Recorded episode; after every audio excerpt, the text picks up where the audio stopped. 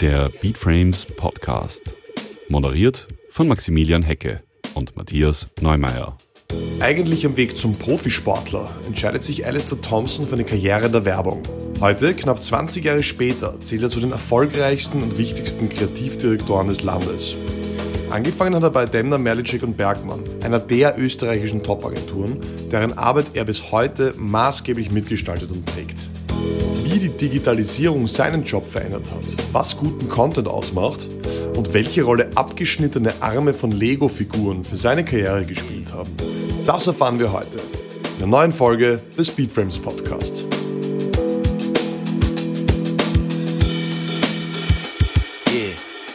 Ich bin ein geborener Weinviertler, wie man hört. Nur der Vater ist Engländer. Also mein Vater ist aus Sunderland, also bei Newcastle. Und er hat die, die Mutter hat die Tradition der Familie fortgeführt, nämlich dass anscheinend Hollerbrunn so ein, da bin ich her, so ein spannender Ort ist, dass alle fünf Geschwister, oder alle sechs Geschwister eigentlich, also die sind sechs Kinder meiner Mutter, ähm, dass alle einen ähm, irgendwie Auswärtigen geheiratet haben. In der Branche ja bestens bekannt. Vielleicht kannst du uns ein bisschen so einen, ein Medley geben, was so aus deiner Feder stammt. Wo ich stolz drauf bin, war unter anderem wahrscheinlich die Superadler, so blöd es klingt, jetzt irgendwie schon länger her, aber wir haben damals die Volksbank betreut, ähm, wie, die, wie die glorreiche Zeit der Skispringer war. Und, und den Namen hat es vorher nicht gegeben. Und das Ganze ist dann eigentlich so übergelaufen, dass dann, dass dann eigentlich in jeder Berichterstattung, dass das Team selber sich Superadler genannt hat, dann, wie ist der Michael Roscher von der, der Skisprung-Kommentator, mhm. Der hat dann ja auch ein Buch rausgegeben, die Superadler. Und das war eigentlich ganz schön, dass, dass der Tourbus, das war das Sujet und alles zusammen, der gesamte Auftritt hat, hat dafür gesorgt, dass aus einer Kampagne eigentlich dann der Name fürs Nationalteam damals heraufging, also für dieses Nationalteam der damaligen Ära. Und das waren die Superadler und wie die dann weg waren, ist auch der Name verschwunden. Aber das ist immer schön, wenn, wenn du in der Kommunikation schaffst, die dann eigentlich ähm, Populärkultur wird. Dann was auch vielleicht spannend oder bekannt war jetzt aus, aus jüngster Zeit war, wir haben für die Wiener Städtische, ähm, haben wir zusammen mit Seiler und Speer eine Kampagne kreiert und die Kampagne war anders als andere Kampagnen, vielleicht wie man sie kennt, weil wir haben nämlich Seiler und Speer gebeten, uns einen Song zu schreiben. Der Hintergrund war, dass die Wiener Städtische mit der S-Versicherung fusioniert ist und so der größte Lebensversicherer Österreichs geworden ist und wir haben uns gesagt, wie kann man das Thema das Thema jetzt, da ist Zeit, irgendwie das Leben zu leben, weil wenn du wen im Hintergrund hast, der dir die Sorgen abnimmt, dann wird der Weg frei für Neues. Und ich gesagt, wie können wir es besser vermitteln mit einer normalen Kampagne? Könnte funktionieren, aber wir haben gesagt, nein, wir wählen den Weg der Musik und haben mit Seil und Speer eigentlich einen, einen Hit geschaffen und das Video gemeinsam produziert und das wirklich komplett verschränkt. Das ist auch ein, ein, ein spannendes, ein, war eine spannende Arbeit, auf die ich eigentlich sehr stolz bin, weil es irgendwie die Grenzen von Kommunikation irgendwie ein bisschen gesprengt hat im, im heimischen Raum. Und ansonsten, was man eher vielleicht erkennt, jetzt so in Branchen sind wie ähm, branchenintern, BMW, die Animal Detecting Billboards, mhm. mit denen wir eigentlich überall gewonnen haben in Cannes und, und weiß Gott wo. Und für Dabo die Signed by Bees, wo wir das, wo wir das erste das, das, das erste organische Label erzeugt habe, das rein von Bienen gestaltet worden ist. Stichwort gewinnen. Ihr habt ja mit dem Merlischek Bergmann, glaube ich, alles gewonnen, was man gewinnen kann. Ähm, welche Kampagnen der letzten Jahre taugen dir besonders, die nicht von dir kommen? Auf die Frage nicht von mir hätte ich auch eine Agenturarbeit genommen. Und zwar nämlich, was ich super spannend finde, ist, ich persönlich bin nicht der größte Fan der Familie Putz gewesen. Also ich, ich gehöre wahrscheinlich zu denen, es ist so wie Marmite, either you love it or you hate it. Und ich war dann halt eher nicht einer der Lover. Aber ich finde, ähm, was spannend war, wie sie, wie die Kollegen dann den Wahlkampf kommentiert haben mit dem Politikermasken. Und du hast einfach gesehen, dass auf einmal ähm, die ganze Lutz-Werbung ist auch wieder zu etwas geworden, die hat eigentlich den Wahlkampf übernommen. Wenn man sich anschaut, was, was, also die Interaktion auf Social Media, das war das auf, das war, glaube ich, das erfolgreichste YouTube-Video damals in dem Jahr, organisch. Ähm, der, der Hit wurde remixed, also der Song, der Wahlkampf-Song. Und wenn man es dann schafft, dass man irgendwie als eigentlich die Familie Butzwey sagt, na bitte nicht schon wieder, und dann auf einmal sagen die Leute, ah, endlich wieder der Song, dann merkt man schon, dass es irgendwie oder diese Kampagne, da merkt man schon, dass, dass, dass, dass, dass Kreativität Sachen auf einmal so verändern kann, in eine Richtung, in die man vielleicht nicht gedacht hat. Und ich muss wirklich sagen, dass, dass ich mir das gerne angeschaut habe und den Case wirklich toll finde. Und ansonsten, erste Bank, eh klar, ich glaube, das ist eh ja. der, der Dauerbrenner, aber das, ähm, das, ich weiß nicht, was der offizielle Titel ist, das Mädchen halt am, am Fahrrad, das, da war einfach, da hat einfach die Exekution, war einfach toll. Der Song war genau zum richtigen Zeitpunkt mit dem, also mit, mit, mit Bohemian Rhapsody, mit dem, mit dem Film. Ähm, und da hat einfach alles schön zusammengepasst. Es war zur richtigen Zeit, richtig umgesetzt. Es war, es war einfach ein, ein, ein und es war halt on brand. Es war dieses Glaube an dich und, und, und trägt zum Träumen an und das habe ich eigentlich eine sehr schöne Arbeit gefunden. Was ist dir richtig peinlich? Was ist mir richtig peinlich? Formulieren wir es anders. Hast du mal was gemacht, wo du im Nachhinein sagst, ein bisschen vorbeigeschossen? Wirklich peinlich ist mir eigentlich nichts gewesen. Also ich gehe mit nichts zum Kunden, wo ich nicht selber dahinter stehen kann. Man kann noch so viel Kommunikation studieren und weiß Gott was für Prozesse machen und irgendwelche, irgendwelche Tools und, und Skalen. Im Endeffekt, das Wichtigste, was man haben kann, ich glaube, das ist das, ist, ist das Bauchgefühl. Irgendwann gibt es diesen Moment, wo du, wo du einfach vom Kunden stehst. Ich habe es wirklich schon mehrmals gehabt, jetzt in 20 Jahren, dass wir, dass ich Skripte beim Kunden dann nicht präsentiert habe dass ich wirklich mit einem Zettel dort stehe, TV-Präsentation, drei Filme und dann siehst du das in dem Moment vom Kunden und in der Sekunde wird einfach klar, na. Und ich bin dann jemand, ich falte das dann zusammen und sage auch, sorry, mir ist jetzt gerade bewusst geworden, ich will Ihnen das nicht zeigen, das ist vielleicht falsch. Wenn man vielleicht teilweise sagt einfach, na, das ist so eine sichere Variante, aber das ist dann in der Sekunde, wo du anfängst, dich zu verbiegen zu sehr, dann ist das, dann, dann, dann fühlt es sich nicht mehr richtig an. Und wenn dann der Bauch sagt irgendwie, na, das fühlt sich nicht richtig an, dann höre ich das schon, aber versuche natürlich auch zu argumentieren. Und so habe ich mich natürlich, so habe ich mich dann schon immer davor bewahrt, dass ich, dass ich Dinge hinlege, hinter denen ich nicht stehe. Rückwirkend natürlich, dass du dann sagst, um Gottes Willen, das ist dann so, wenn man sich Fotos aus den 80ern anschaut oder 90ern, wo man sagt, um Gottes Willen, das habe ich denn da angehabt. Aber das war dann damals vielleicht dann zu der Zeit dann irgendwie cool, Jetzt aber ist es, ist es irgendwie die größte Sünde, die man, die man irgendwie nur machen könnte. Aber damals war es einfach damals und, und deswegen wüsste ich jetzt nicht, wo ich, wo ich, wo ich federführend war, wo ich so daneben bin, dass ich sagen würde, das ist mir peinlich. Aber optimieren bei jeder Arbeit. Also ich habe keine Arbeit, die ich hier heute anschaue und wo ich sage, die ist hundertprozentig am Punkt. Weil ich immer dann danach mit etwas Abstand, mit Distanz oder auch mit neuen Erkenntnissen, weil du dich als ständig als Kreativer weiterentwickelst. Es gibt immer irgendwo, ich sage, ah, da hätte man noch weiter. Aber ich glaube, das ist so ein, das ist so ein, ein, ein Leid des Kreativen, dass man, dass man die eigene Arbeit, dass man immer der, der größte Kritiker seiner Arbeit ist und gleichzeitig auch oft der größte Fan. Und das ist halt dieser schmale Grat, ähm, wo man, wo man irgendwie nivellieren muss, aber zum Glück fällt mir wirklich tatsächlich nichts ein, wo ich sage jetzt auf die Schnelle, das war mir wirklich, wirklich peinlich. Was mich persönlich interessiert, du warst siebenmal Staatsmeister im Stabhochsprung und, und Pro-Skater. Bist auch heute hier mit dem Skateboard natürlich wieder äh, angekommen. Äh, warum Werbung? Weil ich kein Blut sehen kann.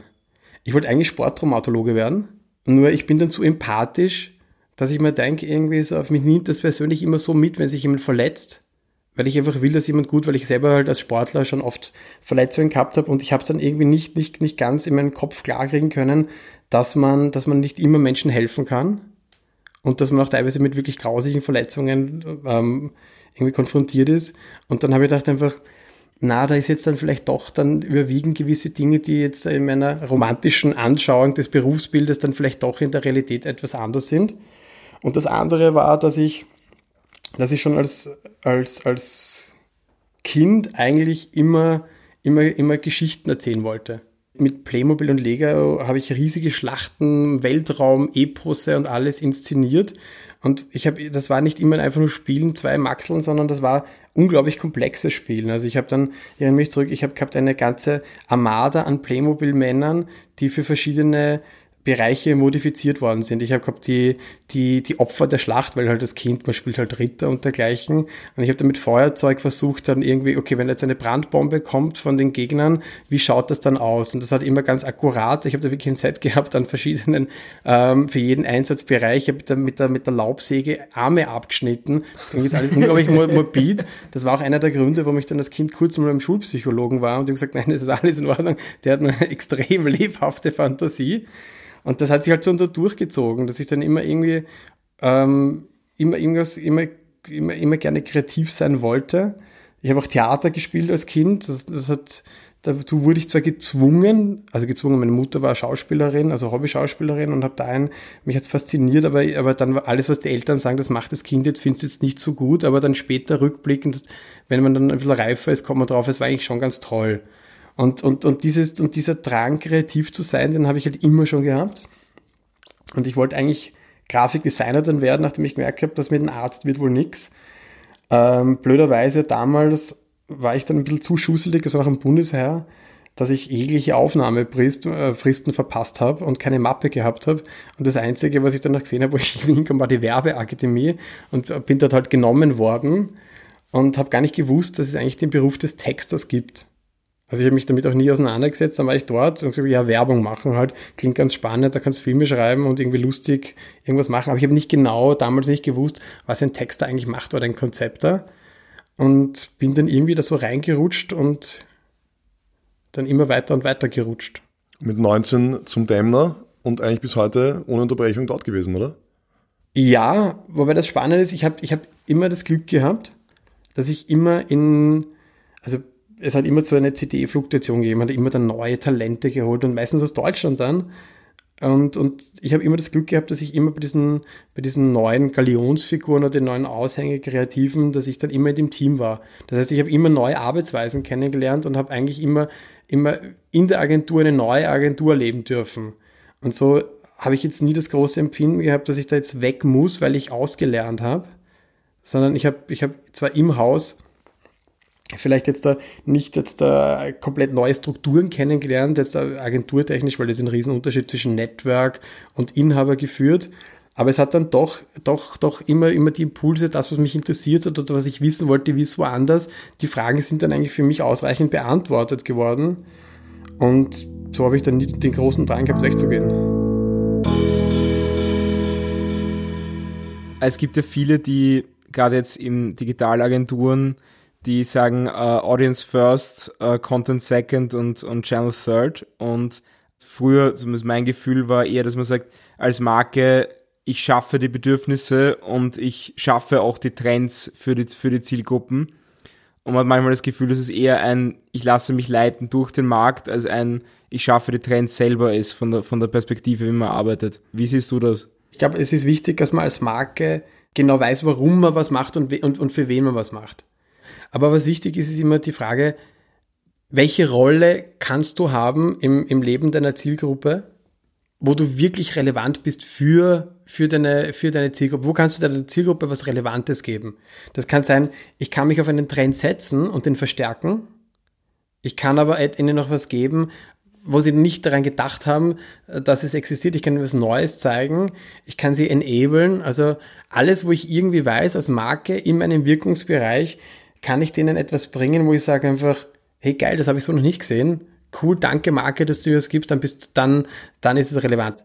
Sales Advertising und Price Off und einfach nur Schweinebauch, die gibt's natürlich noch, aber wenn du als Marke rele relevant und erfolgreich sein willst in Zukunft und jetzt und in Zukunft, dann Service und Innovation.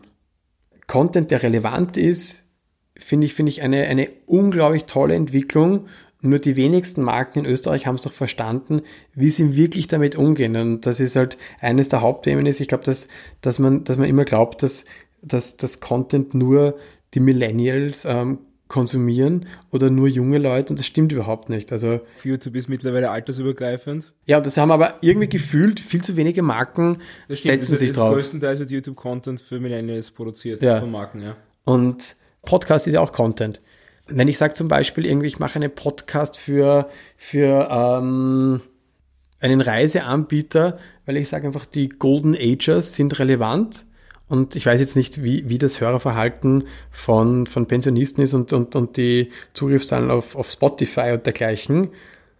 Aber ich denke, es wird immer mehr zunehmen, wenn ich mir anschaue, jetzt irgendwie im, Ver im Verwandtenkreis Eltern und dergleichen, die Influencer der Eltern sind die Kinder und Enkeln und die zeigen, hey Papa, hey Mama, hey Oma, Opa, da schau auf Spotify, da kannst du deine, da kannst du, da kannst du Sachen anhören, lesen kannst eh nicht mehr gut und der wird das dankbar dann irgendwie, wird er sich den, den, den Content anschauen. Wenn ich es dann da schaffe, dass ich zum Beispiel dann denen was gebe, über, über ähm, die besten Reiseziele für, für Pensionisten, wo dann Leute dir wiedergeben, naja, tut ist nicht so gut, weil ähm, das ist heiß und dann ist es halt, wenn du mit Kreislauf eh Probleme hast, wirst du jetzt erst recht Probleme haben und ich mache quasi so Reisetagebücher als Podcast. Super spannender Content. Äh, für relevant für Pensionisten. Der Millennial will sich sagen einfach, bitte, was ist das für Chance? Kann ich irgendwas Innovatives bringen? Und innovativ kann auch sein, zum Beispiel jetzt der Ediger Supergeil, da sage ich, ich bringe einen neuen Song, den die Leute halt irgendwie, das ist innovativ, aber die richtige Innovation ist eine echte Innovation oder ein echter neuer Service. Und das ist das, wenn man sich in Cannes anschaut, heuer, was gewonnen hat, waren unglaublich viele Innovationen, unglaublich viele Service, Service-Ideen.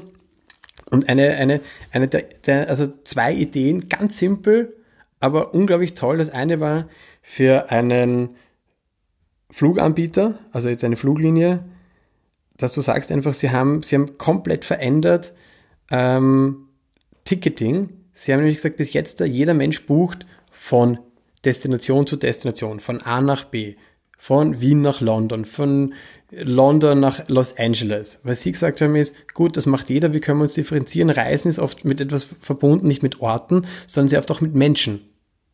Und das ist jetzt, wenn ich sage einfach, der Hansi fliegt zur Jennifer, dann ist das sein, der Grund seiner Reise.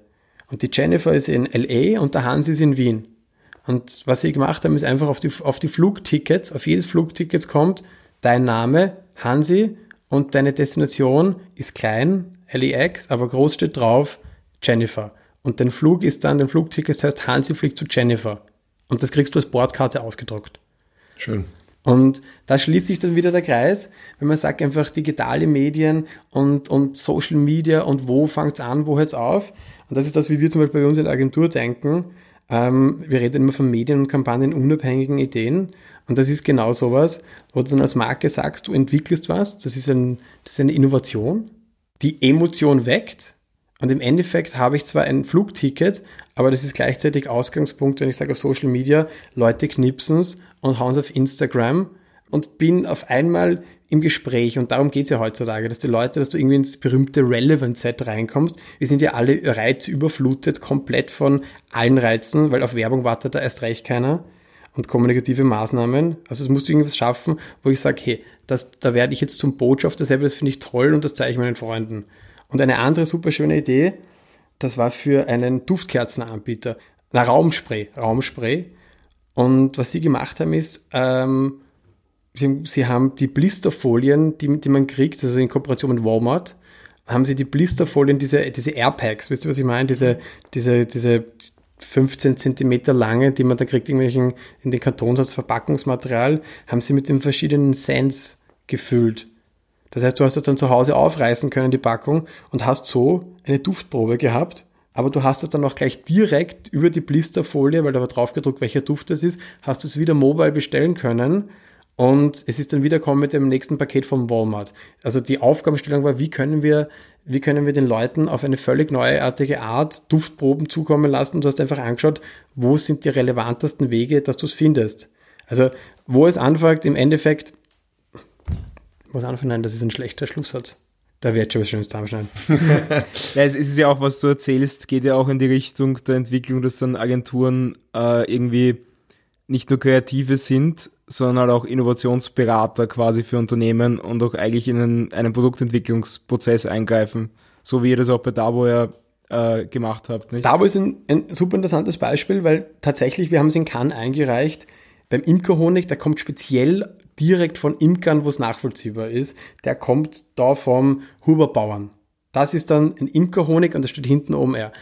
Und der wichtigste Teil ist aber vergessen also nicht vergessen ist nicht so geil, nämlich die Bienen. Jedes Volk macht er seinen eigenen Honig und hat so seine eigenen Flavors. Das hängt davon ab, in welchem Umkreis die Bienen, die Bienen, welche, welche Blumen, welche Vegetation. Und so gibt es dann beim Imkerhonig, dass jeder so seine eigene, ganz kleine, so eine, so Raffinesse hat, die, die, die den Honig unique macht, diesen Imkerhonig.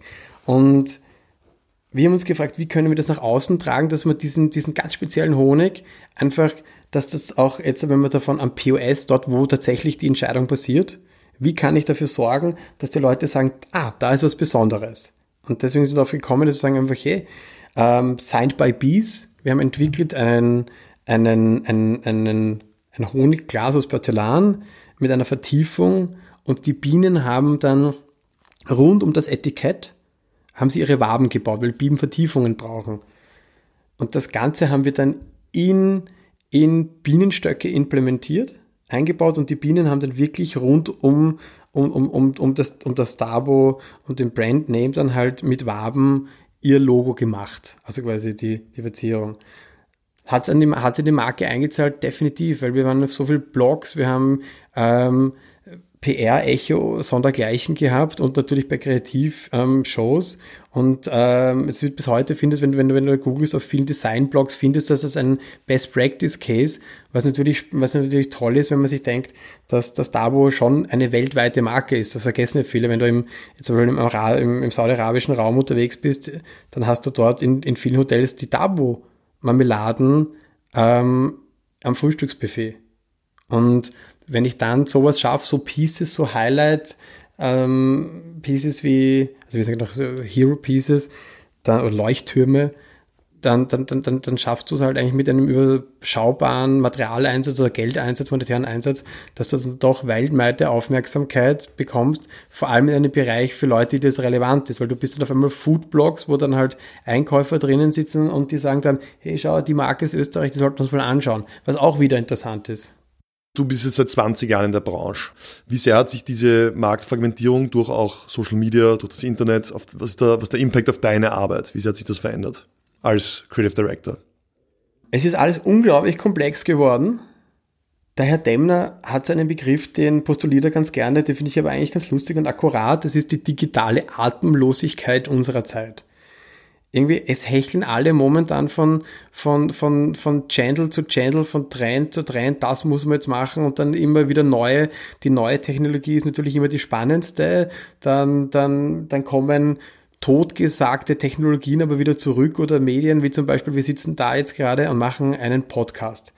Das war circa vor acht Jahren einmal cool kurz. Hype, ja. Und alles, ey, Podcast ist das neue Ding. Und ein Jahr lang später hat es dann geheißen, irgendwie Podcast gibt bitte auf gar keinen Fall. Wenn du jetzt anschaust, Podcast, die sprießen wie Schwammerl aus dem Boden. Und zu Recht, weil irgendwie anscheinend jetzt aber die Zeit endlich reif ist. Damals war sie eben noch nicht reif, weil du gesagt hast, dass die ganzen, die ganze Smartphone- und App-Durchdringung noch nicht so weit war, weil Sachen wie ähm, Spotify und dergleichen Streaming-Dienste noch nicht so populär waren. Und es war noch nicht so accessible und auf einmal geht's und du hast wieder ein neues Ding. Und ich glaube, das, ähm, und ich glaube, die Kunst heutzutage oder die Anforderung ist einfach, dass man da einfach die richtige Strategie wählt, wie man, wie man jetzt vorgeht und sich nicht davon leiten lässt, du musst jetzt auf dieses Pferd setzen oder auf den Channel, weil da sind gerade alle. Einen Podcast zu machen, zum Beispiel für Heimwerker, ähm, wenn du ein, ein Baumarkt bist, kann vielleicht effektiver sein, weil du im Nischenbereich bist, als wenn du jetzt machst irgendwie eine nationale TV-Kampagne, weil vielleicht das, was du denen sagen willst, jetzt gar nicht äh, so relevant ist, weil du sagst einfach gut Angebot für einen Hammer, schön und gut. Aber, und dann komme ich wieder zurück zu Service und Innovation, wenn du den Leuten einen Mehrwert bieten kannst, dann, dann werden sie, dann, dann werden sie auch deine Information gerne annehmen und das und werden dir eher zuhören, als wenn du einfach nur eine Kanzelpredigt machst, so wie früher. Und das ist das, was sich vielleicht, glaube ich, in 20 Jahren so verändert hat. Früher hat man in der Wiener Kirche, der Pfarrer steht vorn und dreht halt runter und dann Ja und Amen und so ist es. Heutzutage ist es nicht mehr so. Die Leute müssen nicht lineares Fernsehen schauen, die Leute müssen nicht auf deine, müssen nicht auf deinen YouTube-Channel, die Leute müssen dir nicht folgen, sie können.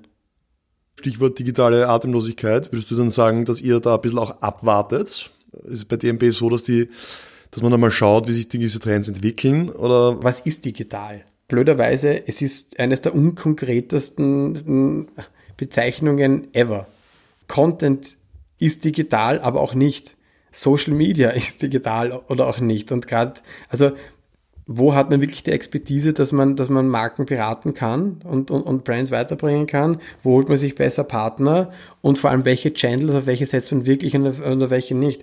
Das ist halt das, das gute alte, ähm, ich kann mich erinnern, wie damals Snapchat nach Österreich gekommen ist, wollten alle unbedingt auf Snapchat, weil sie gelesen haben in irgendwelchen, in irgendwelchen Reports, ah, das ist das schnellst wachsende Medium, aber keiner hat eine Ahnung gehabt, irgendwie, wie er damit wie umgeht. Benutzt, ja. Also damals hat es in Österreich, es wollte, es hat irgendwie nicht wirklich performt. Das andere, was lustig ist, ist ja einer der Irrglauben, wenn man sich anschaut, es muss ja alles irgendwie heutzutage braucht einen Hashtag und der muss irgendwie Hashtag ganz awesome sein. Und dann viele Marketer sagen dir, wir brauchen eine Hashtag, wir brauchen einen Hashtag und der muss überall durch. Aber die, die, die, die Facebook-Community sagt einfach, lasst uns damit in Ruhe, wir wollen es nicht. Ich finde es ja, weil du es ansprichst, auch bei Facebook auch interessant, dass ja auch diese Philosophien Du musst das Unternehmen viermal die Woche oder jeden zweiten Tag posten. Aber es ist dann halt problematisch, wenn man nichts zu erzählen hat und dann künstlich genau. äh, Content geschaffen wird, auf den niemand gewartet hat. Das ist, das ist schon etwas, wo ich sagen muss, einfach ähm, diese Content-Müllhalden, die sich da mittlerweile bieten, viel. Ich meine, auf, auf, auf, auf Twitter reden ja eh fast nur noch Bots mit Bots und ansonsten zwischendurch kurz mal Armin Wolf. Viele Unternehmen gehen halt einfach auf Channels, weil sie es müssen. Weil sie glauben, sie müssen dort sein. Aber du fragst dich nicht, muss ich wirklich dorthin als Unternehmen? Kann ich wirklich auf Instagram eine Geschichte erzählen, die die Leute dort weiterbringt? Und viele machen halt den Fehler, viele Marken, dass sie, dass sie sich sagen, na ja, das, das, das schaut halt so aus, so dieses Instagram.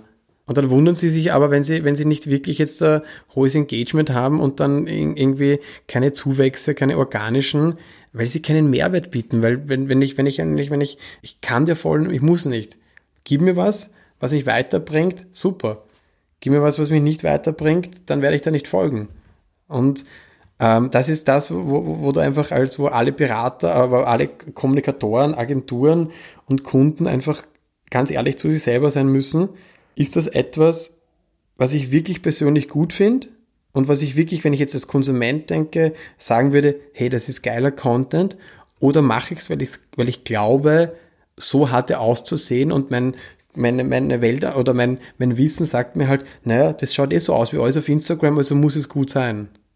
Führt Sie das oft das Gespräch? Also es ist oft so, dass ihr den Leuten echt abraten müsst, es macht keinen Sinn. Es gibt Agenturmodelle in Österreich, die rasant wachsen, genau mit diesen, mit diesen Themen die jedem, die jedem eine Instagram-Strategie verkaufen, die bei Gott nicht notwendig wäre, das muss man echt sagen, teilweise.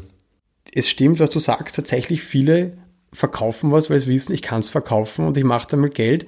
Die Sinnhaftigkeit wird dann halt von wenig, wird, wird dann halt relativ mal vorbelehnt, weil du, weil du irgendwie blendest mit irgendwelchen Pseudo-KPIs dann und, und. Du kannst heute hingehen und dir 100.000 Follower aus Deutschland kaufen, um kein Geld und sagen, ich bin Influencer und dann zu Marken gehen und Geld verlangen. Und das ist eigentlich ein Thema, das finde ich sehr wenig behandelt wird, weil du eben sagst, KPI-driven. Wie, wie geht's ihr damit um? Also uns ist auch schon passiert, tatsächlich, und das war, wir haben es Gott sei Dank nicht umgesetzt. Wir haben es im letzten Moment, bevor es on air ging, also bevor wir um exekutiert haben die Kampagne, sind wir draufgekommen, dass, dass eigentlich der Hauptinfluencer, den wir hätten, dass der eigentlich nicht die Follower hat, die wir gedacht haben, dass er hat heimisch und das, wir werden beinahe selber drauf. Und unser Learning war einfach, du musst einfach genau die Stats haben, du musst dir wirklich alles anschauen, bevor du was machst, weil es werden wirklich Millionen verbrannt mittlerweile. Ja, ja. Da sind wir alle, da sind wir alle, glaube ich, gefragt, dass da einfach gute Aufklärung betrieben wird. Auch die, die, die Melly, die Daria Daria bei uns gehabt vor ein paar Monaten. Und die macht sich einen super Case, ja. Die hat sich eine super Audience aufgebaut, die kannst du jederzeit testen, also über Hype Auditor oder sonst wo. Das Schöne ist, die, die werden irgendwann zur eigenen Brand. Und das sind wirklich relevante, weil die, die, die verbiegen sich nicht, die haben ihre, ihre, ihre Nische ihre gefunden, die, die, und die sprechen mit einer Überzeugung und auf einmal werden sie wirklich teilweise auch zu Experten. Die haben zwar natürlich anfangs ihre Meinung, jetzt, äh, die nicht unbedingt immer fachlich sein muss, aber sie werden irgendwie so als Sprachrohr, also für, für eine gewisse Community. Und das finde ich super, dass es sowas gibt. Und auf der anderen Seite gibt es, äh, was ich nicht ganz verstehe, ist diese Unmengen an, an diese Schwämme an, an Selfie-Influencern, die eigentlich. Beauty, Fitness, Ja, Lifestyle-Influencer. wobei, da muss auch differenzieren. Also für mich als Surfer zum Beispiel, wenn ich jetzt da, wenn ich jetzt einen Surf, einen Surf-Influencer habe, der mir erzählt einfach, wie ich, wie ich, wie ich, wie ich fit werden kann, weil ich fahre zweimal im Jahr auf Urlaub und ich, ich versuche zu surfen. Und wenn der mir Tipps gibt, wie ich, wie ich mich auch ohne Wasser, weil in Österreich haben wir nicht wirklich Wellen, fit machen kann, dann ist er für mich als Influencer relevant, weil ich sage einfach, hey, das ist kein Profisportler, der ist vielleicht ein Amateursurfer, der aber gewiss, der sich damit super auseinandersetzt und viel recherchiert und das Beste, was er findet, gibt er halt wieder und dann akzeptiere ich ihn als Influencer und folge ihm gerne. Wenn es jetzt einfach einfach nur ist Duckface und den neuesten Look, dann ist es für mich nicht relevant. Ich verstehe aber, dass es vielleicht für andere relevant ist, weil sie sagen einfach, vielleicht habe ich nicht die Fantasie und ich sehe mich als Typ so ähnlich wie die und deswegen, wenn es ihr steht, wird es vielleicht mir auch stehen. Also in einem gewissen Bereich, da muss man vorsichtig sein, einfach, dass man dass, dass man es immer verteufelt alles, aber ich glaube, jeder, jeder kann, und das ist das Schöne, du kannst immer dein eigener Zensor sein, ob, ob, ob dich jemand influenzen darf oder nicht, aber genauso muss es auch als Marke machen. Und das ist halt das, wo viele Marken meiner Meinung nach den zu einfachen Weg gehen. Wir sagen, da schau, du ziehst eh alles an, zieh das auch an, wir zahlen da Geld. Und das ist dann irgendwas, wo ich sage einfach, ich persönlich finde das jetzt nicht unbedingt markenbildend. Wir wissen aber, dass es für viele Marken verdammt gut funktioniert. Und wenn man sich anschaut, die Performance, die Performance Rates von, von Influencern, also gerade gerade gerade im, im jüngeren Bereich, dann ist das ein Wahnsinn und ich verstehe, dass viele Marken drauf setzen. Ob's Brandbuilding ist, das wage ich dann zu bezweifeln. Da ist dann sicher eine Daria Daria, wenn die, die, die, die viel, die viel ähm, einfach spezieller ist und ganz genau für etwas steht, die aber auch ganz dezidiert Nein sagt zu, äh, zu, zu Marken, weil ich sage einfach, sorry, das mache ich nicht.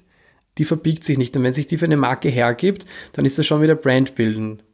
Zum Beispiel jetzt, wir haben für Fürs Lauer mit, mit, mit, mit Alexa Chang eine, eine der Influencerinnen oder der, die, die Ikonen und eine der ersten weltweiten Influencer gearbeitet.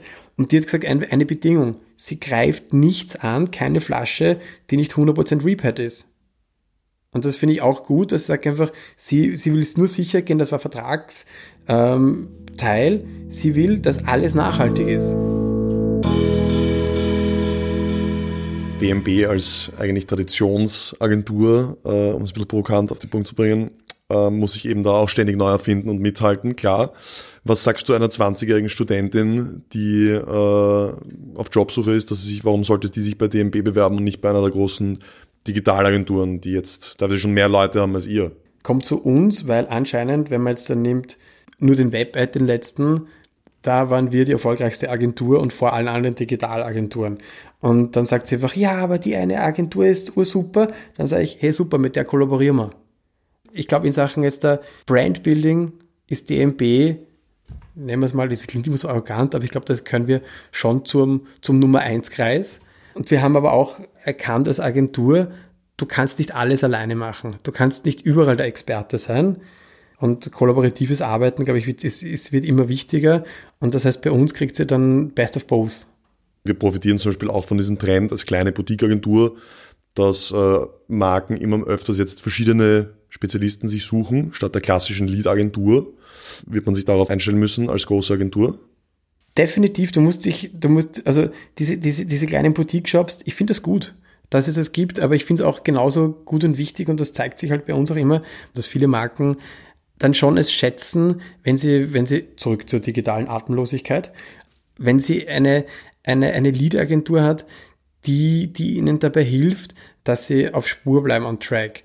Dass man sagt, wenn man ein starkes, ein starkes ähm, strategisches Fundament hast und eine starke von eine Marke von Grund auf auf, auf auf solide Beine stellst, dann ist es auch überhaupt kein Problem, wenn du mal sagst einfach, hey, wir haben da irgendwie, wir wollen da für die 15 bis 22-Jährigen die super crazy Next Level Hipster Kampagne machen und nehmen, nehmen uns irgendwelche komplett durchgeknallten äh, Jungboutique, die halt für ihren Stil bekannt ist, ist doch fair, ist doch fein. Solange es aber dann im Endeffekt auf einem, auf einer, in die Marke einzahlt und das Ganze ein, ein, ein Gesamtbild erzählt. Zum Beispiel bei Fislauer sind wir die Lead-Agentur, aber es gibt mehrere Agenturen im Verbund. Und das ist wirklich ein, ein Gros, einmal da Designagenturen, dann in die Digitalbude, dann, dann, dann dort wieder wen. Ähm, aber im Endeffekt hast du einen ganz starken Markenkern, jung bleiben und die Marke ist ganz genau definiert. Und du weißt einfach trotzdem, alle, alle Maßnahmen, die passieren, zahlen immer in denselben Markenkern ein. Aber immer genau so im Aufbereitet, dass es für die jeweilige Zielgruppe am relevantesten ist. Wollen wir ein bisschen einen Ausblick wagen? Du bist jetzt seit letztem Jahr Partner bei DMB. Die Herrschaften in der Geschäftsführung werden auch nicht jünger. Sehen wir dich vielleicht bald an der Spitze der Agentur? Wie würden jetzt ein Politiker antworten? Wenn mich der Ruf ereilt, dann werde ich natürlich zur Verfügung stehen. Sehr schön. Apropos Politik, äh, es wird heute gemunkelt, dass der Luigi Schober sich die SPÖ geholt hat. Ähm, steht in der Presse. Ähm, habt ihr mitgepitcht? Also ich habe ich, ich hab davon zumindest keine Kenntnis. Hast du, hast du den Wahlkampf mal gemacht? Ich habe noch nie Wahlkampf gemacht, habe ich mich auch immer eigentlich rausgehalten. Das ist eine große Leidenschaft von Herrn Demner. Er macht das besonders gerne. Ob er jetzt zur Verfügung gestanden ist, das müsst ihr ihn schon selber fragen. Vielleicht kommt er, wir haben ihn eher mal eingeladen. ja, er, er, er, würde, er, er würde auch gerne kommen. Ich glaube, wie ihn angefragt habe, hat er sich doch euren Podcast angesehen und hat gesagt einfach, ja, das klingt, das wirkt nach etwas im homöopathischen Bereich in Sachen Userzahlen. Jetzt, jetzt bei den Top-Podcasts, vielleicht könnt ihr ihn jetzt nochmal anfragen. das werden wir auf jeden Fall machen. Äh, letzte Frage von meiner Seite. Gibt es die Chance, dass du auch mal dein eigenes Ding machst? Eigene Agentur? Würde dich das reizen? Ähm, ich bin so lange bei Demner, weil ich gesagt habe, ich gehe jeden Tag gerne in der Früh rein. Tatsächlich. Hätte ich mir nicht gedacht, dass ich, dass, dass ich irgendwie wirklich nicht in der Früh aufstehe und sage, um Gottes Willen, scheiße, ich muss in die Agentur. Nein, ich gehe wirklich gerne in die, in die Agentur. Ob jetzt irgendwann einmal eine, eine, eine Tür irgendwo aufgeht, wo ich sage einfach, da steht drauf, eigene Agentur, who knows. Aber momentan kann ich nur einfach sagen, ich gehe wie seit 20 Jahren, das klingt jetzt sehr beamtenmäßig, aber ich gehe wirklich gerne jeden Tag in die Agentur und freue mich, ähm, dass ich, dass ich, dass ich, dass ich in, in einer Agentur in der Kreation wirklich, wirklich geschätzt wird, arbeiten kann, weil das ist ja das Schöne, dass man sich gegenseitig challenged und einfach schaut, ähm, wie, wie kann man Arbeiten machen, die nicht nur Werbung sind, sondern die tatsächlich was bewegen. Und solange, und solange ich da ein Environment habe in der Agentur, das genau das irgendwie unterstützend und, und wo alle im selben Strang ziehen, wird wohl die Tür vielleicht noch verschlossen bleiben. Der Beatframes Podcast. Wir dürfen uns wieder bei euch fürs Zuhören bedanken. Wir freuen uns natürlich sehr, wenn ihr uns eine gute Bewertung hinterlässt und den Podcast weiterempfiehlt. Anregungen und Feedback ebenfalls immer gerne gesehen. Auf beatframes.at findet ihr unsere Kontaktdaten und natürlich auch alle anderen Folgen des Beatframes Podcasts. Wir hören uns das nächste Mal wieder. Bis dahin, wie immer viel Erfolg und alles Gute.